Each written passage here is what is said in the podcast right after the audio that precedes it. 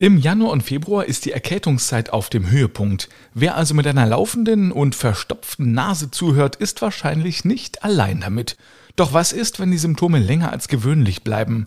Halten sich Erkältungssymptome über mehrere Wochen, könnte das auch ein Hinweis auf eine andere Erkrankung sein. Und die spielt in dieser Folge die Hauptrolle. Die chronische Entzündung der Nase und Nasennebenhöhlen mit Nasenpolypen. Und dagegen gibt es mittlerweile neue innovative Therapiemöglichkeiten. Kernig und gesund, der Gesundheitspodcast Präsentiert von apodiscounter.de. Einen wunderschönen guten Tag zu einer brandneuen Ausgabe Kernig und Gesund, dem Gesundheitspodcast. Ich bin Mario D. Richard und jede Woche behandle ich hier in diesem Podcast ein Gesundheitsthema, immer mit einer Expertin oder einem Experten an meiner Seite. Heute ist wieder eine echte Koryphäe bei mir zu Gast. Er war acht Jahre lang Oberarzt an der Hals-Nasen-Ohren-Uniklinik in Leipzig, vier Jahre lang Chefarzt in einer HNO-Klinik im Schwarzwald und nun mit einer eigenen Praxis in Leipzig. Privatdozent Dr. Christian Mozet. Schön, dass Sie wieder dabei sind. Ja, ich freue mich auch, dass ich wieder dabei sein darf. Dr. Mozet, ab wann spricht man denn von einer chronischen Entzündung der Nasennebenhöhlen? Ja, der Begriff chronische Nasennebenhöhlenentzündung ist eigentlich erst dann gerechtfertigt, wenn Probleme, Symptome, Beschwerden der Patienten über einen längeren Zeitraum anhalten und so die kritische Grenze ist zwölf Wochen.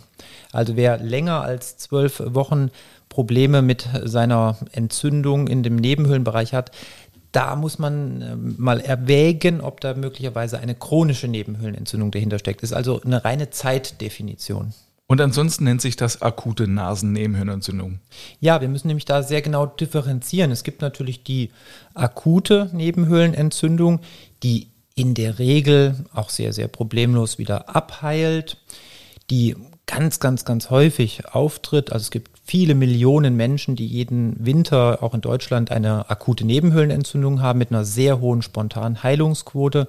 Es gibt dann die rezidivierende, also wiederkehrende akute Entzündung, die aber jedes Mal wieder vollständig ausheilt und mehrfach im Jahr eben auftreten kann, aber eben äh, als Pendant dazu die chronische Entzündung. Und da kommt es nie zu einer vollständigen Ausheilung, sondern es bleiben eben Symptome bestehen über viele, viele Wochen und ab, wie gesagt, etwa drei Monaten Symptome geht man auch von einer chronischen Nebenhöhlenentzündung dann aus. Kann denn theoretisch aus jeder Erkältung eine Nasennebenhöhlenentzündung werden? Ja, prinzipiell ja, denn die Erkältung oder der Infekt mit der begleitenden Entzündung in der Nase und der Schwellung der Nasenschleimhäute und der Schleimbildung, die wir ja alle kennen, das sucht uns ja alle ein, zwei, dreimal im Jahr heim, das ist quasi die Wegebnung auch für eine chronische oder beziehungsweise für eine akute Nebenhöhlenentzündung. Das heißt, die Ausführungsgänge zu diesen Nasennebenhöhlen werden durch den banalen Infekt in der Nase ähm, werden die einfach ähm, ja, verlegt durch Schleimhautschwellung. Dann kann die nachgeschaltete Nasennebenhöhle nicht mehr belüftet werden. Es bildet sich Flüssigkeit und Viren und Bakterien können da zu einer akuten Entzündung führen. Der Wegbereiter für das Problem ist dann in der Regel der banale Infekt. Aber kann ich denn während der Erkältung vorbeugen, sodass sich das im Prinzip gar nicht so weiterentwickelt? Das kann ich, wenn ich weiß, dass das Problem der akuten Nebenhöhlenentzündung eine Belüftungsstörung der Nasennebenhöhlen durch die Schleimhautschwellung, durch den banalen Infekt ist, dann ist eines der wichtigsten Maßnahmen, die ich ergreifen muss, wenn ich einen banalen Schnupfeninfekt habe, eben, dass ich dafür sorge, dass die Nasenbelüftung aufrechterhalten wird mit zum Beispiel abschwellenden Nasensprays oder Nasentropfen. Das ist gar nicht zu unterschätzen. Erstens erhöht es das Wohlbefinden, ich kriege besser Luft. Man sollte sie nehmen, diese abschwellenden Tropfen oder Sprays, um eben auch einer Verkomplizierung dieses äh, banalen Infekts vorzubeugen, nämlich der akuten Nasennebenhöhlenentzündung. Aber nicht zu lange, habe ich gehört, soll man diese Sprays nehmen. Richtig, nicht zu lange, denn diese abschwellenden Tropfen sind per se schleimhautschädlich. Die sorgen eben dafür, dass die Durchblutung der Schleimhaut äh, reduziert wird, dadurch, dass sich die Gefäße da deutlich verengen, was den abschwellenden Effekt macht. Man gewöhnt sich natürlich auch relativ schnell daran, dass die ähm, Nasenatmung sich verbessert durch die Tropfen. Und ähm, eine Woche bis maximal zehn Tage darf man die einnehmen in regelmäßigen Abständen und sollte dann die abschwellenden Nasentropfen definitiv wieder weglassen, um sich da nicht so einer schleimhautschädigenden Gefahr auszusetzen. Und meistens ist die Erkältung ja in diesem Zeitraum dann auch überstanden. Ich habe gelesen, dass in Europa rund 10 äh, Prozent der Bevölkerung unter einer chronischen Nasennebenhöhlenentzündung leiden. Ist das schon sowas wie eine Volkskrankheit? Ja, das kann man schon so sehen, weil 10 Prozent der Bevölkerung ist wirklich eine riesige Quote. Und wir haben auch in unserer eigenen Praxis natürlich auch sehr, sehr, sehr viele Patienten mit der Diagnose chronische Nebenhöhlenentzündung, ähm, mit einem teilweise sehr langen Leidensweg, vielen Therapien. Ähm, und ja, das ist eine Volkskrankheit und es ist einfach so, dass mit zunehmendem Alter ähm, auch diese Inzidenz, also die Wahrscheinlichkeit steigt, dass vor allen Dingen auch, wenn Begleiterkrankungen vorhanden sind, wie ein allergisches Asthma oder auch eine atopische Dermatitis, das sind quasi Hauterkrankungen oder ganz allgemein Allergien vorliegen, dass da die Quote an chronischen Nebenhöhlenpatienten oder Symptomen da auch deutlich steigt. Da gibt es also quasi so einen Zusammenhang und da auch all die anderen Krankheiten im Steigen sind, sehen wir da auch wachsende Zahlen. Was sind denn die typischen Symptome? Woran würde ich jetzt selbst erkennen, dass ich so eine chronische Nasennebenhöhlenentzündung habe? Also was ich eben vorhin schon mal gesagt habe, ist ganz wichtig. Ähm, die Dauer der Probleme muss viele Wochen anhalten. Ja? Also ein banaler Infekt mit einer Nebenhöhlenproblematik, die nach zwei Wochen wieder ausgeheilt ist, rechtfertigt eben nicht zu der Begrifflichkeit chronische Nebenhöhlenentzündung. Aber wenn die ganze Sache über viele, viele Wochen, und wir hatten hier als kritische Grenze ja zwölf Wochen genannt, anhalten und ich ständig Probleme habe im Sinne von Druckbeschwerden über den Nebenhöhlen, chronisches Naselaufen, wobei es da auch immer wieder zum Schleimfluss aus der Nase, aber vor allen Dingen auch über den Nasenrachen Richtung Schlund kommt. Die Amerikaner sagen Post-Nasal Drip dazu. Wenn es zu anhaltender Schmerzsymptomatik kommt, wenn es zu einer anhaltenden Nasenbeatmungsbehinderung führt und vor allen Dingen, und das ist wirklich ganz wichtig und ist auch ein sehr wegweisendes Symptom für das Vorliegen einer chronischen Nebenhöhlenentzündung, wenn es zu einer Riechstörung kommt, dann muss ich immer an eine chronische Nasennebenhöhlenentzündung denken und muss es diesbezüglich auch abklären. Ja, vor allem auch nicht nur wegen des Essen und Trinkens, dass man das nicht mehr riechen kann, sondern es ist ja auch so ein Indikator für Gefahr. Ne? Also wenn man auch den Rauch zum Beispiel nicht mehr riechen kann, dann wäre das wirklich fatal. Das ist ein ganz, ganz wichtiger Punkt, denn das Riechvermögen oder das uneingeschränkte Riechen ist ein extrem hohes Gut, was wir erst dann richtig erfahren, wenn wir es eben nicht mehr haben. Das Riechen ist eines unserer ältesten Sinne. Das ist ein, ein Schutzsinn, der uns eben vor verdorbener Nahrung warnt, der uns warnt, wenn irgendwo Feuer brennt oder irgendwelche Gase in der Luft sind. Äh, das Riechen hat vielfältigste Aufgaben.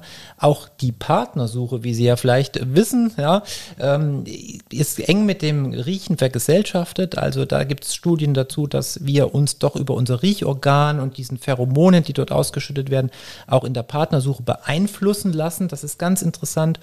Und das Riechen ist ganz, ganz eng mit unserem limbischen System vergesellschaftet. Das ist quasi der Ort in unserem Gehirn, wo die Emotionen gespeichert sind. Und Sie wissen vielleicht selbst, ähm, über Gerüche lassen sich äh, sehr leicht auch Emotionen beeinflussen. Ja, ich meine, wenn man nach Hause kommt und die Wohnung duftet nach Weihnachtsplätzchen, da legt sich einfach so ein herrliches, wohliges Gefühl ein. Oder wenn Sie sich an etwas erinnert fühlen, alleine aus äh, diesem Geruch heraus, wo Sie vielleicht gar nicht genau wissen, was war denn das, aber es vermittelt so eine Emotion. So hat es vielleicht bei ihren Großeltern im Vorratskeller gerochen oder an irgendeinem netten Ort hat es so ähnlich gerochen. Also Riechen und Emotion ist auch ein ganz wichtiger Zusammenhang und Riechen und Lebensqualität hängen unmittelbar zusammen. Manche Patientinnen und Patienten haben ja zusätzlich noch das Problem, dass sie also auch noch Nasenpolypen bekommen. Was sind denn Nasenpolypen? Ja, die Nasenpolypen sind häufig auch ein Kardinalsymptom der chronischen Nasennebenhöhlenentzündung. Es ist im Prinzip, ähm, Sie müssen sich vorstellen, es gibt einen Schleimhautreiz bei der chronischen Nasennebenhöhlenentzündung, der quasi zu einer Schleimhautwucherung führt. Und dann bilden sich wie so Schleimhautaussackungen, richtig glasige ähm, Polypen, die natürlich dann zu einem mechanischen Hindernis auch in der Nase werden. Das ist ein anatomisch sehr enger Raum, die Nasenhaupthöhle und die Nasennebenhöhlen. Und wenn dann dort durch chronische Vorgänge, die noch nicht restlos erforscht sind, was da genau passiert, wenn dann aber dort Polypen entstehen, also Schleimhautwucherungen, dann kommt es eben typischerweise zu den Symptomen Druckgefühl, Nasenatmungsbehinderung, weil da einfach Volumen fehlt in der Nase durch diese Polypen, die raumfordernd sind. Und vor allen Dingen ja auch die Riechspalte wird eben durch Polypen verlegt und die Moleküle können dann nicht mehr ungehindert an den Riechfäden vorbeiströmen. Und das so erklärt man sich quasi dann auch die begleitende Riechstörung, die dann resultiert. Wie häufig kommt denn es vor, dass man zusätzlich noch diese Nasenpolypen bekommt? Das ist ja nicht immer so. Das ist nicht immer so und man differenziert auch in der Literatur genau zwischen der chronischen Nasennebenhöhlenentzündung mit und ohne Nasenpolypen. Es kommt sehr, sehr, sehr häufig vor, weil eben diese chronische Entzündung zu Polypenbildung äh, führt und auch im CT oder in der Nasenendoskopie suchen wir ganz explizit nach dieser polypösen Bildung von Schleimhaut. Ähm, es ist quasi bei sehr, sehr, sehr vielen, aber nicht bei allen chronischen Nebenhöhlenentzündungen einfach äh, obligat dabei. Aber es gibt auch Schleimhautschwellungen ohne diese charakteristische Polypenbildung, die auch als chronische Nasennebenhöhlenentzündung zu werten ist. Dann ist also die Untersuchungsmethode, haben Sie gerade schon angedeutet, auf jeden Fall CT. Ja, die Patienten kommen ja zu uns in die HNO-Praxis, da gibt es viele. Wir fragen, also die Anamnese, das Unterhalten mit dem Patienten, das Schildern der Krankheitsgeschichte ist ja schon wegweisend. Der Patient muss also viele Wochen Beschwerden haben. Vielleicht hatte er anfänglich einfach einen banalen Infekt, der aber in Anführungszeichen nie abklang. Ähm, und dann berichtet der Patient ja typischerweise über diese Symptome, Nasenatmungsbehinderung, Riechstörungen, Nasenfluss, dumpfe chronische Schmerzen. Und natürlich würde ich erstmal die Nase genauer angucken können.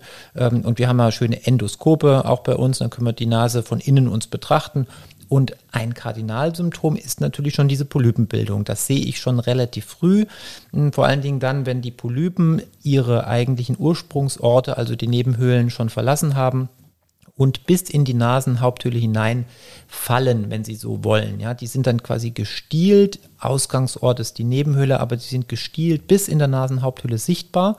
Und das kann ich schon im relativ einfachen Untersuchungsgang hier bei uns in der HNO-Praxis endoskopisch erkennen. Wenn ich dann aber genau wissen will, wie groß die Ausprägung ist und welche Nasennebenhöhlen wirklich betroffen sind, da würde ich mich jetzt nicht mehr auf einen Ultraschall oder ein konventionelles Röntgen ähm, ja, beruhen, sondern ich würde wirklich ein CT der Nasennebenhöhlen durchführen. Das ist der Goldstandard für die Diagnostik. Und wie sie das Ganze dann behandeln, darüber sprechen wir gleich, denn es gibt auch ganz innovative Therapiemöglichkeiten.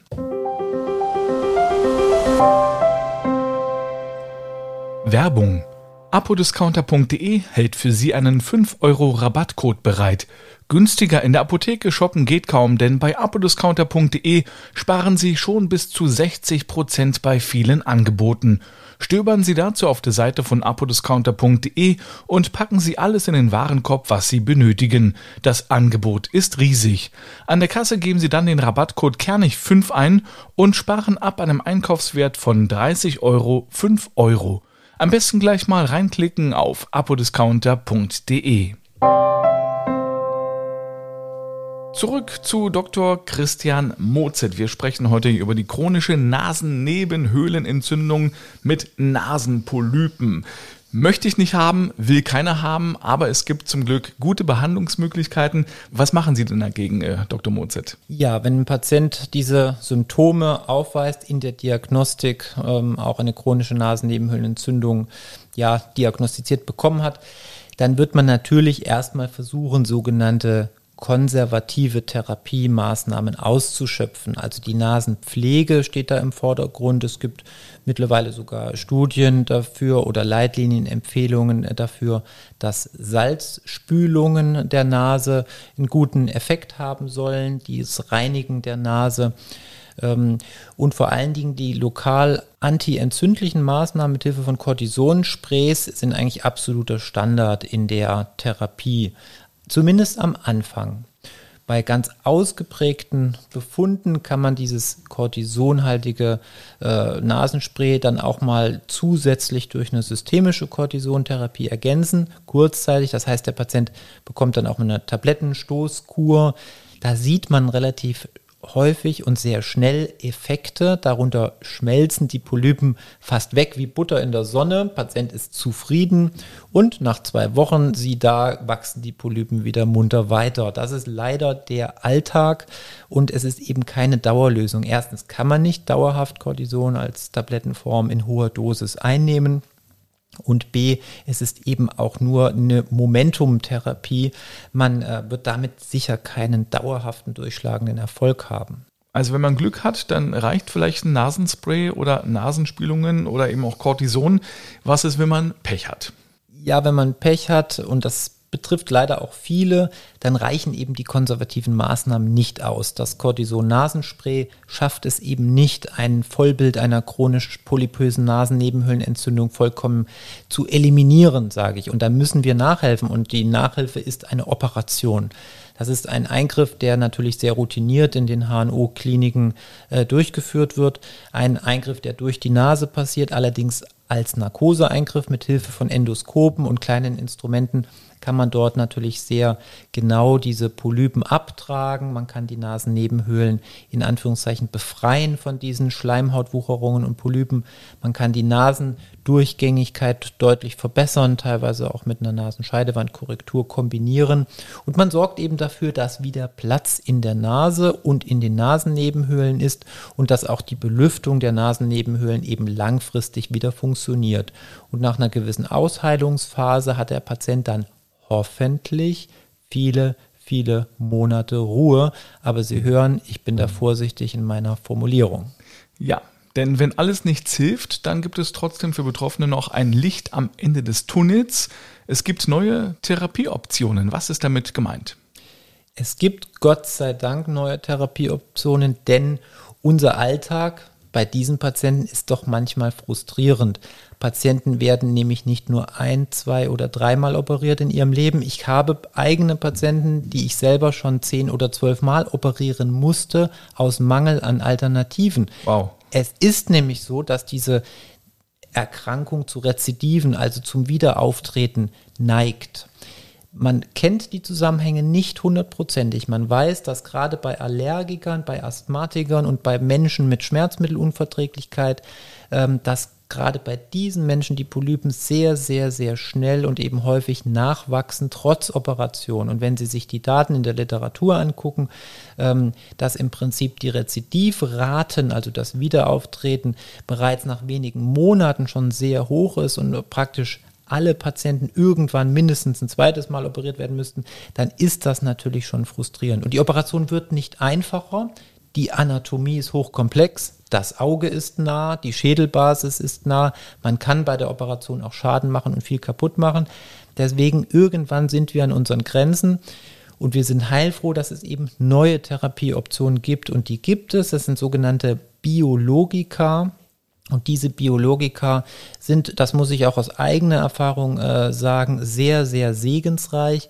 Denn bei den verzweifelten Fällen, wo eine nochmalige Operation nicht sinnvoll erscheint oder vielleicht sogar unmöglich ist, würden wir diese Medikamente einsetzen.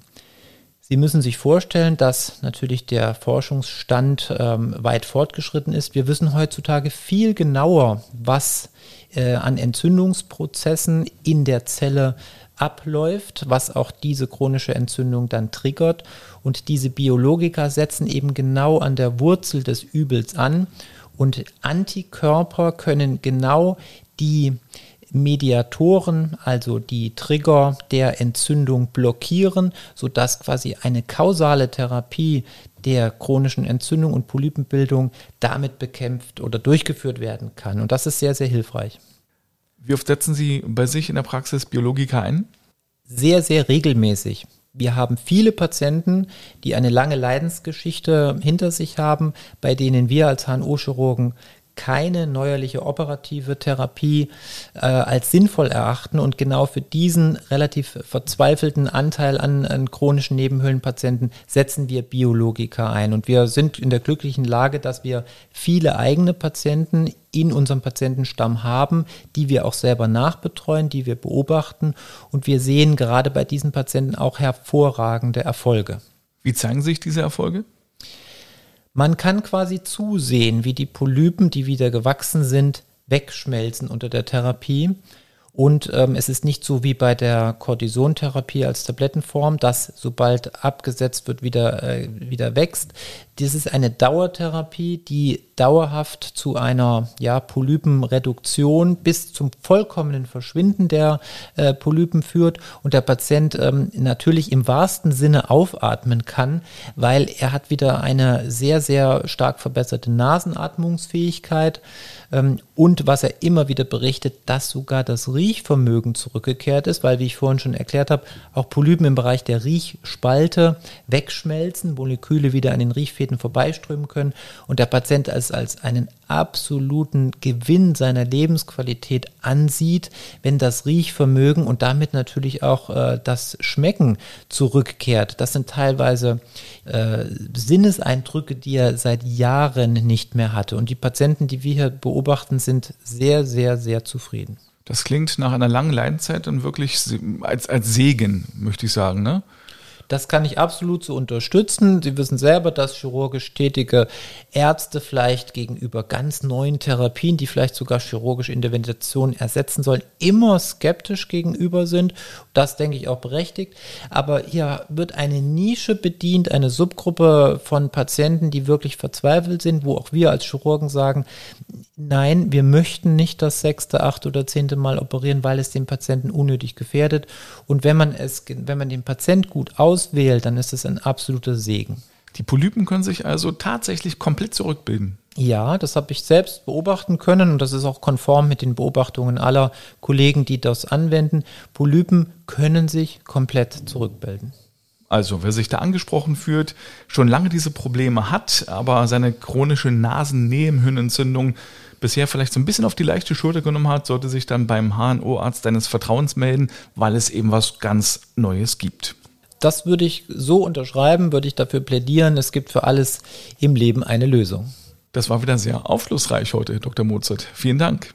Ich danke Ihnen. Und Ihnen Dankeschön fürs Einschalten. Die nächste Folge Kernig und Gesund hören Sie wie gewohnt ab kommendem Mittwoch.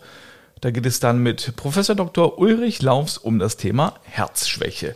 Alle Folgen finden Sie auf kernigundgesund.de und auf allen guten Podcast-Plattformen sowie auf Ihren smarten Lautsprechern von Amazon oder Google. Tschüss und machen Sie es gut.